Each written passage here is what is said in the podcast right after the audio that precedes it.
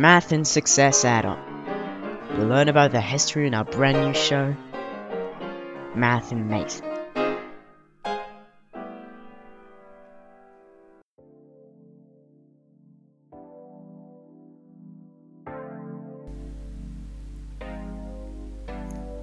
Matrices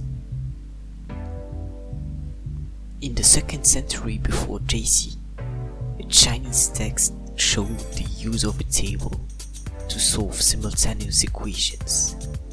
It's the first known use of a matrix. In 1545, Girolamo Cardano, an Italian mathematician, brought the method to the West. During the 19th century, matrices became common in maths and it was used during the 20th century for quantum mechanics. In maths, a matrix is a rectangular table of numbers arranged in rows and columns. You have plenty of operations that exist with matrices sums, subtractions, products by a number, or products by another matrix.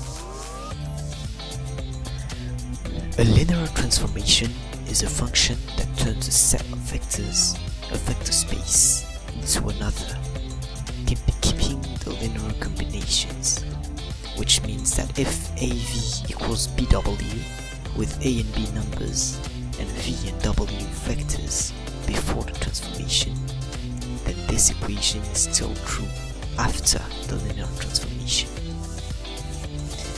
Every linear transformation can be represented by a matrix, with each column the matrix giving the new coordinates of basis vector.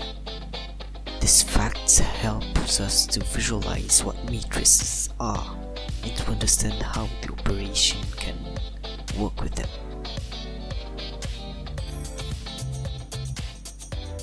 Matrices can be used to solve linear simultaneous equations. They enable writing in a simple way complicated operations, as matrix operations are generally not short, so it's used to write them down.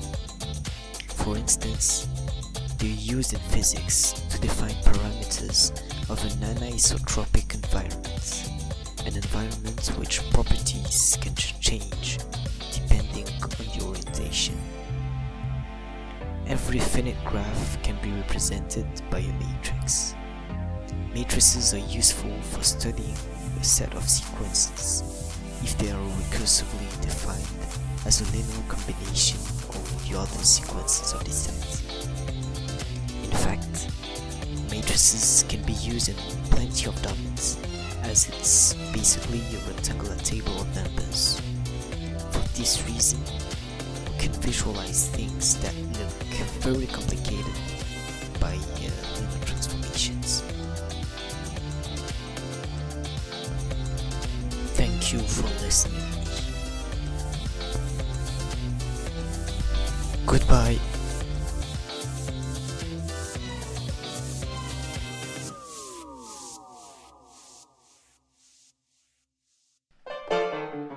This was Matt and Mate on Radio Lyoté.